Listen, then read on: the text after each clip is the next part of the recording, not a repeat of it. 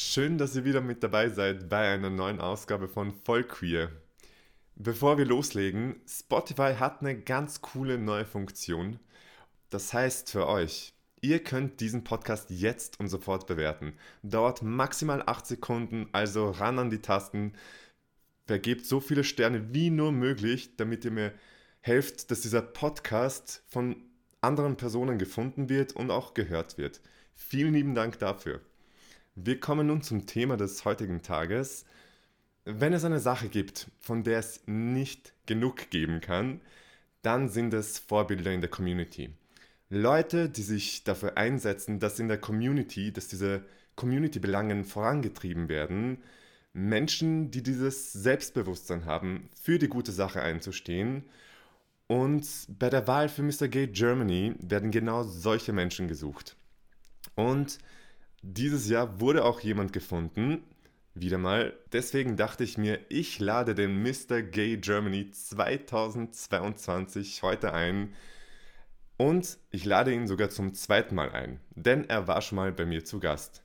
Schön, dass du dir wieder mal Zeit genommen hast für mich und für uns, lieber Max. Hallo, vielen Dank für die erneute Einladung. Ich bin mir sicher, dass du innerhalb dieses einen Jahres wo wir die letzte Folge aufgenommen haben, ganz, ganz viel erlebt hast. Ich wollte gerade sagen, ist das schon wieder ein Jahr her? Also ist, es ist ein Jahr her, ja. Krass. Schon fast, oder? Ja. Oder sogar länger? Tatsache. Naja, auf jeden Fall, also es ist, ist zu viel Zeit vergangen. Die Zeit vergeht wie im Flug, ich sag's genau. dir. Bevor wir aber in diese Thematik Mr. Gay Germany uns reinstürzen, ich bin ja so gespannt und ehrlich gesagt, ich habe nicht zu viel recherchiert, weil ich das alles von dir wissen möchte. Mhm. Also wie das Ganze funktioniert und so weiter. Sehr gerne, kann ich auch gerne bisschen, erzählen. Äh, weil es ja auch für mich was Neues ist. Ja. Aber ich möchte mal kurz einen Recap von unseren Sachen, die wir beim letzten Mal besprochen haben. Einfach deswegen, damit die ZuhörerInnen so ein Gespür dafür bekommen, wer du bist, was du machst und wofür du dich einsetzt. Also wir haben ja über medizinische Grundversorgung von Transpersonen gesprochen. Mhm. Gibst du mal den ZuhörerInnen einen kurzen Einblick, womit du dich konkret beschäftigst? Genau. Ähm, erstmal ganz kurz, als Transperson, also ich fasse darunter einfach jene Menschen, die sich nicht mit ihrem Geburtsgeschlecht identifizieren. Das war halt zum Beispiel in meinem Fall so, dass äh, damals eben äh, weiblich angegeben wurde bei meiner Geburt, ich irgendwann festgestellt habe, huch, mhm. Moment, irgendwie, irgendwas passt da nicht so ganz, das stimmt nicht, da ist ein Fehler unterlaufen und habe das eben für mich in den letzten Jahren ähm, so korrigiert, dass es sich für mich besser und richtiger anfühlt. Ich sage auch immer, ich, also ich fühle mich auf dem männlichen Spektrum wohl, aber bin einfach deutlich mehr als einfach nur Mann und ähm, identifiziere mich irgendwo, wie gesagt, als, als transmaskulin und auch irgendwo im nicht-binären Bereich, weil eben auch für mich mein Körper, mein Sein nicht in das klassische Schema von, von einem einfach nur Mann reinpasst. Und das ist tatsächlich, wenn Menschen wie ich dann in die Gesundheitsversorgung gehen, sei es, dass wir einfach nur einfach eine ganz normale Hausärztin oder eben womöglich sogar äh, Behandlung mit Hormonen suchen, schaffen wir es leider nicht, ein wirklich diskriminierungsfreies Feld zu erreichen. Es ist immer noch so, dass wir oftmals aufgrund von unserer Identität einfach schlichtweg diskriminiert werden und Menschen sagen, ich finde dich scheiße, weil, also Entschuldigung für meine Sprache, aber kann ich nicht anders sagen, weil du trans bist. Und ähm, auf der anderen Seite ist es eben auch so, dass viele MedizinerInnen einfach nicht wissen, wie sie uns behandeln sollen. Da es mhm. kein Teil der Ausbildung ist, wie man eben auch Transpersonen zum Beispiel mit Hormonen einstellt. Nicht alle Transpersonen wollen Hormone, aber eben jene, die dann eben damit beginnen wollen. Es ist total schwierig, da medizinische Kompetenz zu finden.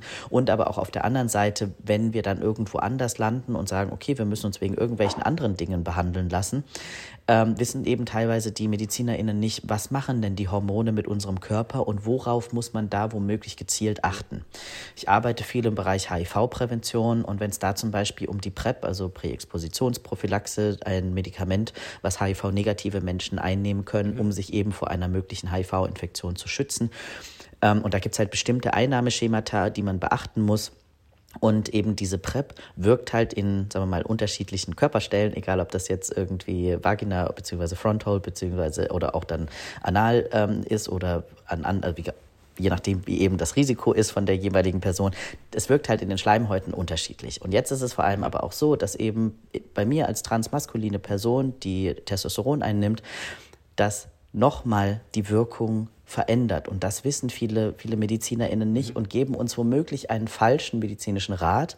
Wir denken, wir schützen uns und hinterher haben wir uns womöglich doch infiziert, weil wir nicht die richtigen Informationen bekommen haben. Und das ist eben genau das Feld, in dem ich arbeite, wo ich sage, ich möchte Aufklärung schaffen, ich möchte Bewusstsein dafür schaffen, für die unterschiedlichen Bedürfnisse von Transmenschen im medizinischen Bereich, aber eben auch die unterschiedlichen, sagen wir mal, kleinen Nuancen, die wir mitbringen, wo man vielleicht noch mal ein bisschen anders drauf gucken muss als ähm, jetzt bei Nicht-Trans-Personen. Ja. Was mich jetzt persönlich interessieren würde, das habe ich auch nicht als Frage stehen, aber wenn ich dem Ganzen zuhöre, denke ich mir, okay, da ist ordentlich noch was an Arbeit zu leisten. Allerdings, hat sich ja. in der Zwischenzeit, seit wir das letzte Gespräch haben, hat sich da irgendetwas signifikant geändert? Also für uns in Deutschland ähm, hat sich bislang also signifikant erstmal nichts geändert. Wir haben ja immer noch auch ein sogenanntes transsexuellen Gesetz, was momentan gilt, was uns einfach super krass diskriminiert und das auch, glaube ich, einfach mit dazu beiträgt, dass Leute uns ähm, immer noch nicht ganz akzeptieren können, geschweige denn überhaupt, sagen wir mal, für voll nehmen können, weil wenn natürlich irgendwie der Staat sagt, wir müssen da nochmal ganz dezidiert draufschauen, wir müssen irgendwie, also ihr müsst, wenn ihr eine rechtliche Anerkennung wollt, durch äh, psychologische Gutachten durch, ähm, weil ihr dürft das ja nicht alleine entscheiden. Das schlägt sich natürlich auch auf die, auf die Behandlung von uns wieder. Wenn natürlich auch dann MedizinerInnen uns irgendwie vielleicht, sagen wir mal, dreimal anschauen und gucken, naja, aber können wir das denn jetzt bei Ihnen machen oder nicht? Und ähm, was sich dahingehend hoffentlich bald verändern wird, noch hat sich nicht verändert, aber mit unserer neuen Bundesregierung, die halt ganz klar im Koalitionsvertrag festgeschrieben hat, das Transsexuellengesetz wird abgeschafft und durch ein sogenanntes Selbstbestimmungsgesetz ersetzt. Das heißt, dass mhm. Transpersonen einfach zum Amt gehen können und selbst ohne irgendwelche Gutachten, ohne irgendwelche Diagnosen erklären können, wer sie sind, ihren Vornamen und Personenstand ändern. Das heißt also das, was im Ausweis steht, von männlich zu weiblich oder weiblich zu männlich oder dann hoffentlich auch für Transpersonen die dritte Geschlechtsoption divers, weil das gilt bislang nur für intergeschlechtliche Menschen in Deutschland. Das wissen viele auch nicht. Und ich glaube, dass damit dann auch, wenn wir einfach auch dieses, wir dürfen selber entscheiden und selber bestimmen, wer wir sind, auch ganz, ganz viele Hürden gesellschaftlich allgemein, aber eben auch im medizinischen Bereich wegfallen. Und ja, das wird hoffentlich bald kommen. Ist noch nicht so weit, aber das wird, äh, es ist zumindest im Gespräch. Dann drücke ich mal die Daumen, dass es soweit kommt, also dass es dann wirklich in die Tat umgesetzt wird. Wir kommen zum Thema. Wir schlittern in Richtung Mr. Gay Germany 2022. Sehr gerne. Bevor wir aber noch ganz genau darüber reden, beschreibe dich mal selbst mit drei Worten. Huh. das äh, ist immer das, das Interessante. Aber ich würde sagen, ähm, irgendwo das Erste, was mir gerade äh, in den Kopf kommt, ist aufgeweckt. Also ich bin, glaube ich, eine sehr, sehr wache, aufgeweckte Person, mhm. engagiert und selbstkritisch. Oh, selbstkritisch. Ja, mhm. ja, das kommt mir alles sehr bekannt vor. Vor allem das selbstkritisch kommt mir bekannt vor. Ähm, ich hätte jetzt eher so gedacht, vielleicht kommt Wetteifern so ein bisschen, weil bei Mr. Gay Germany handelt es sich ja um einen Wettkampf. Wie sehr bist du eigentlich wetteifernd? Ähm, eigentlich glaube ich so, also nicht so richtig. Also das ist tatsächlich, ich meine, ich habe mhm. hab früher viel Sport gemacht, auch viel, äh, also halt Handball gespielt und das ist ja auch ein permanenter Wettkampf und ich habe das, hab das schon auch genossen, es hat mir auch Spaß gemacht, aber ich bin nicht so der typische Haut drauf Mensch, der sich dann irgendwie bei allem irgendwie zwangs, äh, zwangsmäßig irgendwie durchsetzen muss. Da bin ich dann eigentlich eher die Person, die dann einen Schritt zurück macht und sagt, nee, macht ihr das mal unter euch aus. Ich habe da eigentlich keine Lust drauf. Kein Bock drauf. ja. genau, aber das ist ja tatsächlich, ähm, also jetzt gerade bei, bei Mr. Gay Germany, ich meine, ich weiß jetzt nicht, ob ich dir eine Frage vorwegnehme, aber so wie der, wie der Contest eben aufgebaut ist, ähm, natürlich ist es, ist es eine Competition und natürlich ist man da auch irgendwie bedacht, dass man besser ist als die anderen, aber nichtsdestotrotz ist es eigentlich im, im gleichen Moment mit den ganzen anderen Kandidaten, man zieht ja trotzdem an einem Strang. Man zieht ja trotzdem an dem Strang, für die Community etwas zu schaffen, für die Community etwas, die Situation ähm, besser zu machen. Denn ähm, es ist ja nicht einfach nur ein Schönheitswettbewerb. Und deswegen, mhm. da ist halt tatsächlich was, wo ich das Gefühl habe, das ist so eine, so eine Mischung aus, natürlich, wie gesagt, kompetitiver Anteil, aber der große Anteil oder der, das, was den, was den Contest ausmacht, ist wirklich einfach, es ist ein wahnsinnig tolles, aufregendes, äh, schillerndes, glitzerndes Community-Event. Hm. Das war tatsächlich, hast du mir eine Frage vorweggenommen und meine ganze Fassade bricht gleich ein, weil Nein. ich bin so dieser Typ Mensch, wenn ich was vorbereitet habe und dann muss ich so umschichten in letzter Sekunde, macht mich das ein bisschen nervös, aber das ich kriegst das du hin. Ich mach das schon. Ich krieg das hin. Bin ja geübt, bin eine Professionelle hier. Also du hast jetzt kurz beschrieben, worum es bei Mr. Gay Germany geht. Ähm, es ist ein Wettkampf, es ist mehr als nur Aussehen, was ich auch stark hoffen möchte. Und wie kommt man da aber auf diese Idee, sich da zu bewerben? Was war deine Intention überhaupt?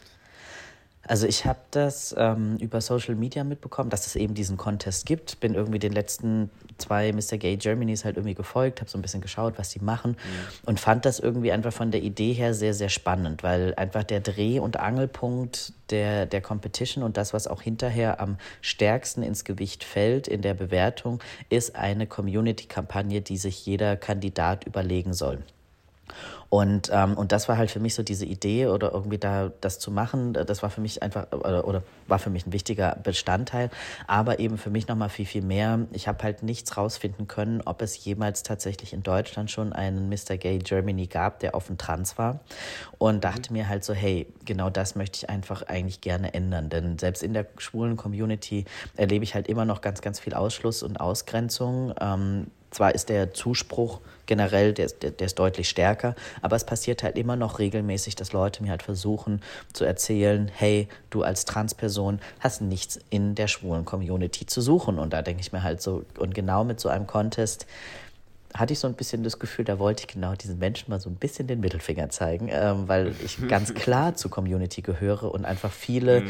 cis-schwule Männer, also cis sind eben jene, die sich mit ihrem Geburtsgeschlecht identifizieren und das für sich selbst nicht in Frage stellen, einfach ganz, ganz oft vergessen, dass wir Transpersonen, wir sind maßgeblich mit dafür verantwortlich, dass wir heute sowohl rechtlich, gesellschaftlich, auf allen Ebenen, wo die queere Community heute steht, dass ist einfach ganz, ganz maßgeblich auf unseren Mist gewachsen, weil Transpersonen wirklich über die Jahrzehnte hinweg und wirklich, wenn wir einfach auch nur schauen, was bei Stonewall passiert ist. Ähm, mhm.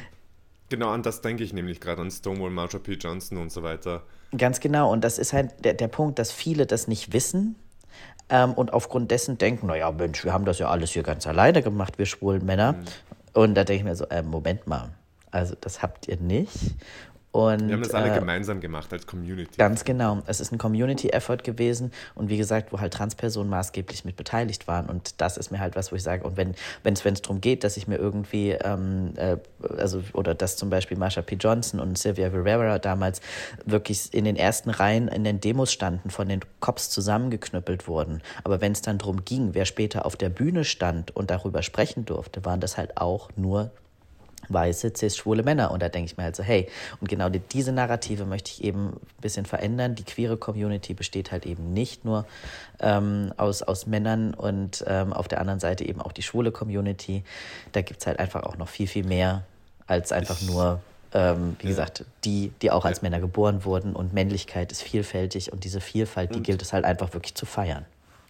Und es gibt auch viel mehr. Ich sehe mich da ein bisschen wieder, jetzt zwar nicht, natürlich nicht, was diese Trans-Thematik angeht, aber es gibt, ich würde auch sagen, dass es viel mehr gibt als das, was uns vorgesetzt wird. Es, mhm. Ich habe halt immer das Problem, wenn es um die Community geht, vor allem wenn es um schwule Männer geht, dass immer diese traditionellen Rollen gezeigt werden. Also nicht Rollen, sondern diese traditionellen Typen Mann gezeigt werden Mhm. Und da finde ich es auch immer wieder erfrischend, wenn immer wieder ein neuer Input dazukommt. Ja, ja, du absolut. auch gesagt hast, du möchtest das Sprache für die Community sein und ich habe halt das Gefühl, dass was schwule Männer angeht, dass halt immer entweder dieser typische Macho-Mann gezeigt wird mhm. oder dieser überdrüber flamboyant. Genau, und es gibt halt wenig halt dazwischen, ja, ja, was gezeigt wird. Genau, ja. dieses Dazwischen, genau dieses Dazwischen brauchen wir. Und Siehst selbst beides, so also es ist auch so die Genau, also genau die Frage, um deine Frage vielleicht zu beenden, sehe ich mich auch irgendwo mhm. dazwischen. ja, genau. ähm, ja, das Ding ist, ich sage halt immer, egal welche Facette, egal wie sich Menschen präsentieren, es ist alles in Ordnung. Egal, ob das die super flamboyant Person ist oder ob das halt irgendwie der Muskelmacker ist.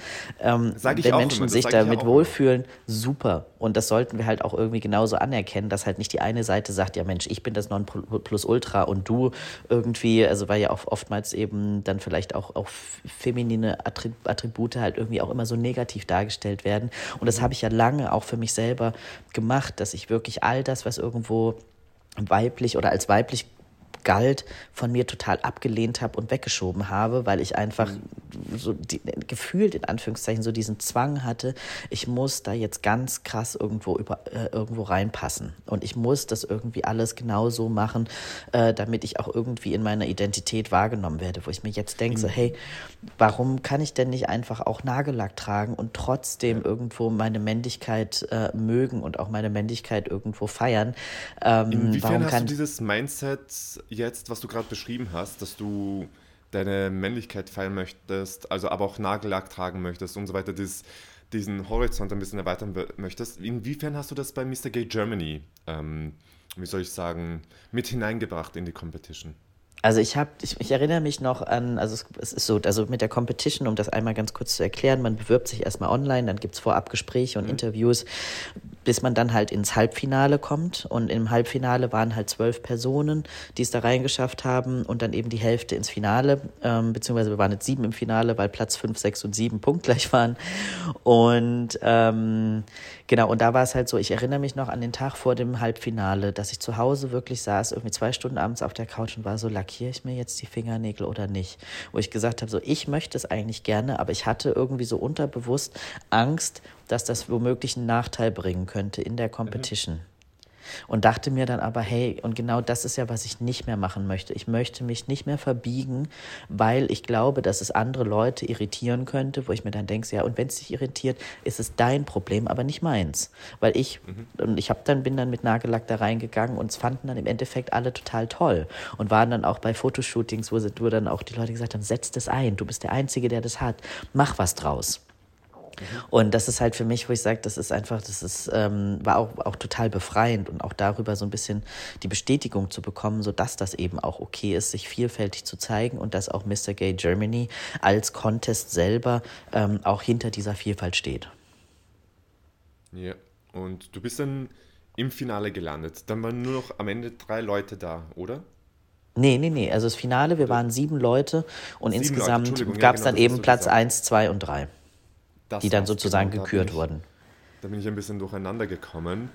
Und man musste da ja auch, damit man gewinnt, damit man Nummer eins wird, musste man ja auch eine Kampagne kreieren. Die hast du genau. ja vorhin besprochen. Kannst du uns mal ein bisschen näher erläutern, worum es in deiner Kampagne ging? Genau. Was so diese Auflagen waren für die Kampagnen überhaupt? Genau. Also es war tatsächlich einfach, die Auflage war, ähm, überleg dir was, ähm, ein Thema, was dir, dir, sozusagen wichtig ist oder was du denkst, was irgendwie für die Community auch wichtig ist. Und ähm, überleg dir, wie du das umsetzen möchtest und wenn du Mr. Gay Germany wirst, äh, wie du eben all das, was du vorhast, dann eben auch in dem Jahr umsetzen kannst. Und ich war dann so, okay, Moment, lass mich mal überlegen. Ich mache ja total viel aktivistisch generell ähm, und war dann aber ganz schnell bei dem Punkt, weil ich ja momentan ein transempowerndes Kinderbuch mache und war dann irgendwie so bei dem Punkt, okay, Vielfalt im Kinderzimmer, warum ist Vielfalt im Kinderzimmer wichtig und so weiter und kam dann eben an den Punkt, deswegen an der Stelle auch eine ganz kurze Triggerwarnung für Menschen, die ähm, sich Dinge über Suizidalität nur schwer anhören können oder damit irgendwie vielleicht auch gerade strugglen, ähm, an dem Moment vielleicht jetzt zwei, drei Minuten ausschalten und dann wieder einschalten. Und zwar meine Kampagne nennt sich Proud to be Alive, wo es eben darum geht, die hohe Suizidrate unter queeren Jugendlichen und jungen Erwachsenen zu thematisieren. Und weil das ist einfach, also man weiß, oder viele wissen es in der Gesellschaft generell nicht, dass ähm, die Todesursache Nummer eins unter Jugendlichen in Deutschland eben Suizid ist. Und das ist tatsächlich auch noch mal viel, viel höher. Also beziehungsweise wir haben keine Studien ähm, aus Deutschland, die eben belegen, wie hoch die Suizidalität unter queeren Jugendlichen ist, aber eben Studien aus den USA und man kann das eigentlich tatsächlich ganz gut gesellschaftlich vergleichen, belegen einfach, dass queere Jugendliche ein viermal höheres Suizidrisiko haben als die ähm, Mehrheitsgesellschaft und beziehungsweise also die, die Mehrheitsgesellschaft Jugendlichen. Und das ist eben was, wo ich sage, das, das sieht man natürlich irgendwo oder das kriegt man eben auch mit in der Community und besonders eben unter Transpersonen ist Suizid Suizidalität noch mal höher als unter cis-queeren Personen. Und das ist was, wo ich sage, das ist einfach, es ist ein schweres Thema, wo wir als Community viel zu wenig drüber sprechen, weil es eben viele von uns auch vielleicht in der Jugend oder auch vielleicht heute noch betroffen haben, betroffen hat oder betrifft und Leute sich damit auch einfach dann nur schwer auseinandersetzen können oder wollen. Und das kann ich total verstehen. Und aber nichtsdestotrotz ist es einfach so wichtig, dass wir eben die nächsten Generationen unserer Community schützen. Und ich möchte das eben damit angehen, dass ich eben über diese Kinderbuchgeschichte zum einen in Kinder- und Jugendliteratur queere Sichtbarkeit erhöhen möchte, damit sich eben die Jugendlichen oder beziehungsweise Kinder von klein auf, queere Kinder von klein auf in diesen Geschichten wiederfinden und sehen, dass sie A nicht alleine sind, aber auch vor allem genauso richtig und toll und gut sind, wie sie sind. Und dann eben auf der anderen Seite, weil das ist natürlich eine längere Geschichte oder länger, längerfristige Geschichte mit der Kinderbuchsache, ähm, ist es eben auch so, dass natürlich ähm, jetzt momentan, sagen wir mal, auch die, die, die Krisensituationen, die sind da, die sind real, die sind tagtäglich da und es braucht einen Ort, wo sich eben diese Menschen dann auch hinwenden können. Und es gibt äh, bislang im deutschsprachigen Raum keine Krisensupport-Hotline für queere Jugendliche oder junge Erwachsene und genau das möchte ich eben einrichten. Nicht. Echt? Das hätte ich mir jetzt nicht erwartet. Jetzt Nein, bin ich ein bisschen es, überrascht.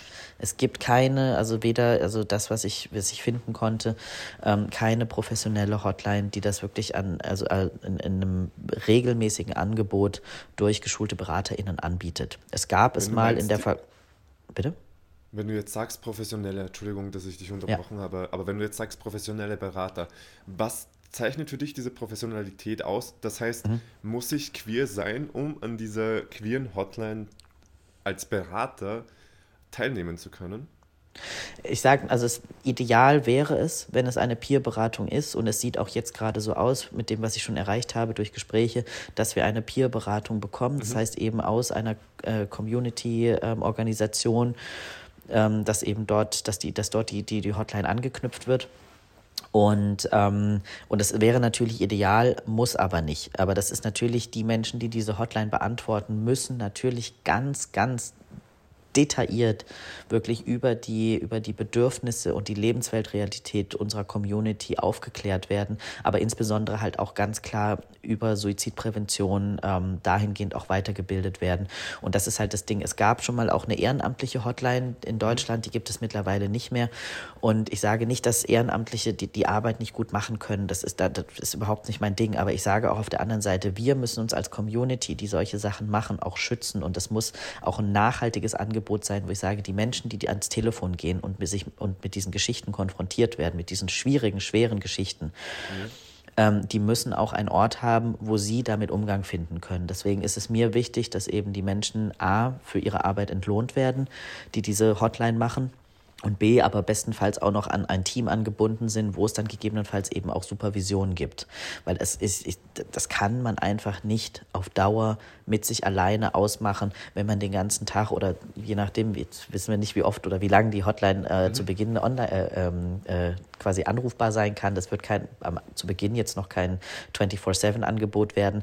Aber wenn man sich über mehrere Stunden, mehrfach die Woche eben das Leid von, von jungen Menschen anhören muss, die keinen anderen Ausweg sehen als womöglich den Tod, muss man damit eben auch einen Umgang finden, dass man das für sich selber verarbeiten kann. Und das möchte ich halt eben schaffen, dass die Menschen, die eben diese schwierige Arbeit machen, auch eben die nötige Unterstützung bekommen, um halt diese Arbeit auch nicht nur für zwei, drei Wochen machen zu können und dann ausgebrannt zu sein, sondern das auch wirklich einfach eine Nachhaltigkeit hat für unsere Community. Und es soll halt einfach nicht immer alles nur wirklich ehrenamtlich sein, weil das ist was, ähm, das funktioniert eben auch nur bis zu einem gewissen Grad und für die Expertise, die wir haben als queere Menschen, müssen wir eben auch entlohnt werden.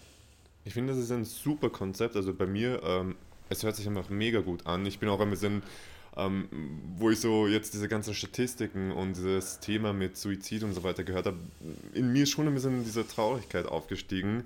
Nichtsdestotrotz mhm. finde ich das einfach gut, dass du das machst. Und vor allem aber, was glaube ich diese Kampagne ausmacht, ist natürlich, dass du dich für die Community einsetzen willst, aber was es auch anders macht, ist das, was du angesprochen hast, dieses, dass die Leute auch für ihre Arbeit entlohnt werden. Ja. Weil ganz viele Sachen, die man halt in der Community macht, natürlich, man sollte es ich glaube, es wäre falsch, der Gedanke wäre falsch, wenn man sowas macht, nur um Geld zu verdienen. Es sollte natürlich mehr dahinter stecken. Man sollte ja. dafür einstehen, man sollte dafür brennen, Leute, Leuten helfen zu wollen. Aber natürlich, wir leben halt in diesem System drinnen.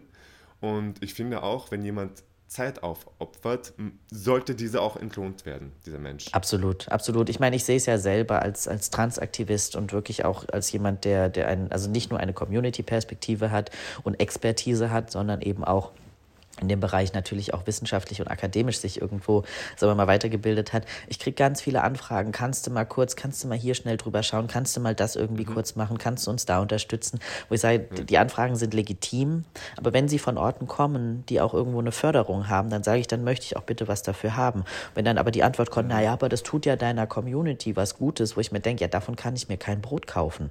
So die ganzen Anfragen, die ich bekomme, auch wirklich von, von wissenschaftlichen Institutionen, die sich denken, auch den Fragen fragen wir mal ganz kurz, der macht das doch mhm. bestimmt gerne, wo ich mir denke, so, ihr habt das nicht verstanden, dass das, was wir uns angeeignet haben, egal ob andere jetzt aus der Community keinen, also nicht wie ich irgendwie einen Bachelor- oder Masterabschluss haben, die mhm. Expertise, die wir als Community haben, um gewisse Projekte und um gewisse, weiß ich nicht, was auch immer die Leute an einen herantragen, voranzubringen. Das ist, also unsere Community-Expertise ist eine Expertise und die muss auch als solche A anerkannt und dann eben auch mhm. aufgrund, also der Anerkennung auch als solche entlohnt werden.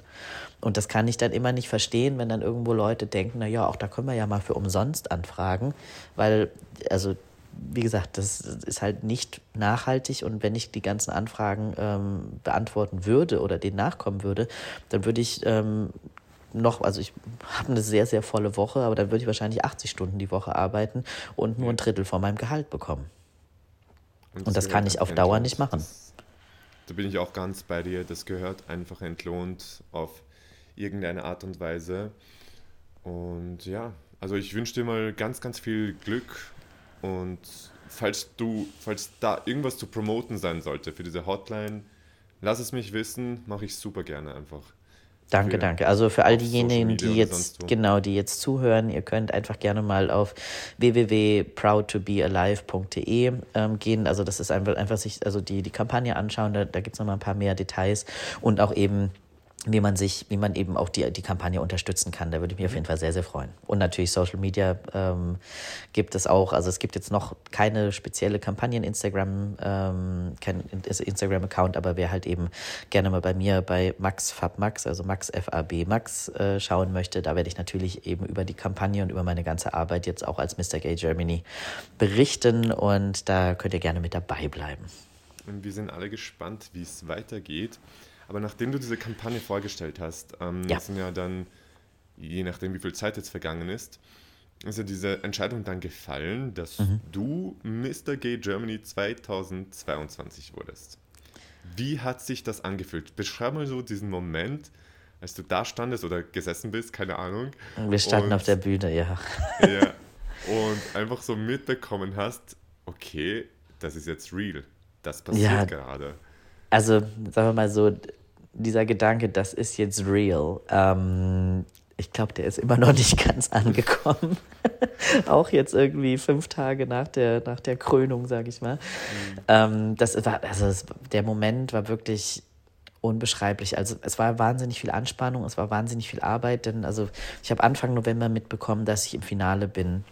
Jetzt Mitte Dezember war der Entscheid oder die, die Entscheidung. Das heißt, das waren sechs Wochen. Das waren sechs so unglaublich intensive Wochen, wo ja einfach das ganz normale Leben auch noch weitergeht. Ich habe also ich habe gearbeitet, ich bin immer noch äh, in meiner also bin gerade in der Zielgeraden meiner Dissertation, also oder Promotion und auf der anderen Seite dann halt so eine Kampagne aus dem Boden zu stampfen. Das war einfach die letzten Wochen so krass viel Arbeit und das mhm. ist genau in dem Moment diese Anspannung, die entstanden ist, die ist wirklich in einem Moment ist so ist einfach so plumps irgendwie so vor mir auf die Bühne gefallen und, ähm, und ich habe, ich, also es ist, ja, es war einfach, es war ein unbeschreiblicher Moment und es ist auch jetzt, wenn ich die, wenn ich die Bilder anschaue und die Videos von der Verkündung, ich fange halt jedes Mal an zu heulen. Ich fange jedes Mal immer direkt an zu heulen, weil es einfach für mich immer noch so ein unglaublicher Moment ist, weil es natürlich, es ist eine Anerkennung meiner persönlichen Arbeit und all das mit all dem, was ich gemacht habe. Aber auf der anderen Seite ist es halt noch einfach ein viel, viel größeres Symbol für meine Community, für die Trans-Community, vor allem eben für die schwule Trans-Community. So, das ist, das ist einfach wirklich auch, ich habe so viele Nachrichten bekommen von, von, von, ähm, von Leuten aus der, aus der Trans-Community, halt sagen, wie viel ihnen das bedeutet und was das tatsächlich auch für sie irgendwo ähm, innerlich für eine Veränderung bringt, einfach auch sich selber nochmal besser zu akzeptieren oder auch einfach für sich zu sagen, so, hey, und ja, es ist ganz genau so, wie ich bin, es ist richtig und ich gehöre zu dieser Community dazu. Und das ist einfach, allein dafür war es halt absolut wert, da bei dem Contest mitgemacht zu haben. Mhm. Das wollte ich dich jetzt auch nämlich fragen, was bedeutet dir dieser Sieg? Aber eigentlich hast du es im Prinzip ja. jetzt eigentlich schon beantwortet. Ja, ich merke einfach auch gerade, wie, wie, wie auch jetzt also Presse darauf reagiert und vor allem auch internationale Presse. Das ist, ähm, da tut sich gerade einiges. Das ist wirklich, also in, in vielerlei Hinsicht ist das eingeschlagen wie eine Bombe. Und ich bin, wie gesagt, ich bin einfach super happy darüber. Das ist ein, ein wahnsinniger Moment und äh, die Freude, die, die wird auch, glaube ich, sehr, sehr lange anhalten. Und vor allem jetzt geht es ja dann tatsächlich auch im nächsten Jahr, bin ich ja damit dann auch, ich hoffe, dass ich dir jetzt nicht wieder eine Frage vorwegnehme. oh ja, du machst es gerade, ich spüre es, ich spüre es gerade wieder. Mein ganzes okay, dann hör ich auf, dann hör ich was auf. ich mir aufgestellt habe, jeder genau, dann, dann, nein, dann, dann, jetzt mittendrin. Mach, mach einfach nur. Es ist eh gut, wenn du einfach ähm, sagst, was dir am Herzen. Meine Frage war nämlich tatsächlich, was ist der nächste Schritt? Was passiert als nächstes in genau. deinem Leben? Also es geht jetzt tatsächlich. So gespürt, dass diese Antwort ja, ja, kommt von dir. Es kommt, es kommt, es kommt, genau. Nein, also es geht jetzt tatsächlich einfach weiter ähm, mit der Kampagnenarbeit als, als nächstes und aber mhm. eben ähm, und natürlich auch nächstes Jahr bei den, also ich werde definitiv auf einigen äh, Prides unterwegs sein und CSDs, also Christopher Street Days hier in Deutschland und Pride mhm. Parades ähm, allgemein und das ist natürlich, wo ich sage, da, da freue ich mich drauf, auch eben das auch international und auch in Deutschland weit, äh, vielleicht auch in Österreich, wer weiß, ähm, irgendwo auch dann zu repräsentieren. Aber auf der anderen Seite geht es halt für mich nächstes Jahr im August zu Mr. Gay Europe und dann im wahrscheinlich Oktober, November, das Datum steht noch nicht ganz fest, äh, zu Mr. Gay World. Und das ist natürlich da auch international als Transperson auf so einer Bühne zu stehen, das wird einfach, einfach auch nochmal also total absoluter Wahnsinn, da freue ich mich schon drauf. Und eben auch international, das, wie gesagt, das in die Welt hinaus zu schreien, wirklich zu sagen, so, hey, wir gehören dazu und äh, mhm. wir sind hier und ähm, wir sind liebenswert, wir sind äh, tolle Menschen, genauso wie alle anderen auch. Und äh, ja, genau, da wie gesagt, freue ich mich schon sehr drauf. Es ist auch wichtig, es ist auch super wichtig, dass man Repräsentation hat, dass man sieht einfach, es gibt Menschen, die so empfinden wie ich und die haben es aber auch im Leben geschafft. Das motiviert ja. ja einen auch selber dann, wenn man sieht, okay, eine Person kann es schaffen, das heißt, ich kann es auch irgendwie schaffen. Ganz genau. Nichts, ich meine, wie hat genau, wie hat's deine, wie hat's deine äh, äh, äh, ich wollte gerade sagen, es ist aber auch ein sehr queeres Wort jetzt, Landsmännin. Conchita Wurst so schön gesagt, we are unstoppable. Genau, ähm, we are unstoppable. Genau, und das ist einfach Stimmt. für mich, wie gesagt, das, und, und genau das möchte ich eben auch nach, also nach draußen bringen, dass es einfach nichts gibt, was, nicht, was wir als Transperson nicht schaffen können. Und dass eben einfach auch die, die Community selbst an sich glaubt, aber eben auch auf der anderen Seite, mir geht es ja nicht nur um dieses Trans-Thema, sondern wirklich einfach zu zeigen, hey, die queere Community ist so vielfältig und wir können so, so viel schaffen. Und eben auch jetzt an, also mit den anderen Kandidaten, wo ich halt auch sage, so, ey, egal ob ihr jetzt gewonnen habt oder nicht, bleibt an all euren Kampagnen dran, weil das ist einfach, das sind so viele wichtige Themen, die wir da an, mhm. an, an mit in den Contest gebracht haben. Und, ähm, und das macht mich auch einfach so stolz, einfach auf die, auch auf die anderen Kandidaten, was die auch in dieser kurzen Zeit alles geschafft haben. So, das ist, ähm, ja, und man soll sich auch für die anderen freuen können. Ich glaube, das ist auch so ein wichtiger Punkt. Das wird jetzt ein bisschen in den Rahmen sprengen, aber ich erwähne es nur ganz kurz, dieses sich einfach für andere zu freuen. Ja. So wie du es gesagt hast, die anderen haben auch scheißgeile Kampagnen, Leute, macht's weiter. Ich, jeder kann, es muss nicht mal so eine große Kampagne sein, jeder kann in seinem Alltag Sachen machen, um die Community einen Schritt voranzubringen. Ja, absolut. Und ich sage halt auch am Ende, das sage ich immer wieder, und das habe ich, glaube ich, glaube ich, bestimmt auch schon im letzten Podcast gesagt, das, was wir machen, was wir queere Menschen für, für primär jetzt sagen wir mal erstmal für unsere Community machen, Das hat mhm. einen Mehrwert für alle. Das ist wirklich das, also Vielfalt, wer Vielfalt fördert, der, der unterstützt nicht nur uns als Community, sondern wirklich die Gesellschaft in ihrem ganzen Dasein. Und das ist was, da, also das ist eine Win-Win-Situation für alle. Und das ist, wie gesagt, einfach, da geht es jetzt nicht nur um queere Themen, denn wenn, selbst wenn ich jetzt hier Suizidprävention speziell für queere junge Menschen mache, ist das im Endeffekt wirklich auch Suizidprävention für alle anderen. Und, ähm, und das ist eben einfach, das ist, ist einfach ein ganz, ganz wichtiges Thema und dass es Menschen auch verstehen, dass wir Vielfalt wirklich einfach als einen Grund nehmen sollten, uns zu feiern, uns auch wirklich als Gesamtgesellschaft zu feiern, anstatt immer wieder zu gucken, wo gibt es Punkte, ähm, die uns trennen und wie können wir das am besten benutzen, um uns gegenseitig irgendwie auszugrenzen. Das macht überhaupt gar keinen Sinn. Deswegen, wie gesagt, Vielfalt feiern und fördern macht viel, viel mehr Spaß und äh, bringt viel, viel mehr am Ende. Ich finde ja, du solltest Motivationsspeaker werden, weil ich fühle mich gerade so richtig pumped. Kennst du das Gefühl, wenn man sich pumped fühlt? Einfach so, okay, ja, ich möchte jetzt irgendwas angehen, ich möchte jetzt sofort mit irgendetwas starten, so fühle ich mich gerade. Das solltest du wirklich, also ich meine, ich weiß nicht, ob du das machst, aber überleg dir das mal. Ja, wer weiß, vielleicht geht er bei der Zukunft hin. ja, hoffentlich, hoffentlich. Ich danke dir auf jeden Fall für das schöne Gespräch, was wir gehabt haben, zum zweiten Mal. Und ich finde, dass du auch wieder viel neuen Input dazu, dazu beigetragen hast. Vielleicht sieht man sich, hört man sich ja ein drittes Mal.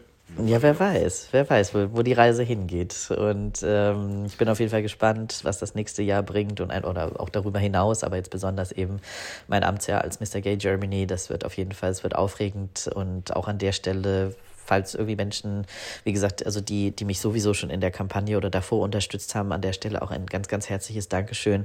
Und aber eben auch, wie gesagt, schaut euch einfach mal die Webseite an, www.proudtobealive.de und schaut, ob ihr vielleicht Interesse oder die Möglichkeit habt, auch die Kampagne zu unterstützen. Da würde ich mich wahnsinnig drüber freuen. Vielen lieben Dank. Ich hoffe, ganz, ganz viele Leute unterstützen dich. Ich hoffe auch, dass die Leute, die den Podcast gehört haben, mich ein wenig unterstützen. Nehmt euch bitte ganz kurz 8 Sekunden Zeit, geht zu der Startseite von Vollqueer auf Spotify und hinterlasst eine Bewertung. Am besten 5 Sterne natürlich, aber ich möchte euch nichts anreden. Und ja, einfach bewerten und damit mehr Leute auf den Podcast kommen, damit ihn einfach mehr hören können. Nächste Woche geht es auch schon wieder weiter mit einer neuen Ausgabe von Vollqueer und zwar überall, wo es Podcasts gibt.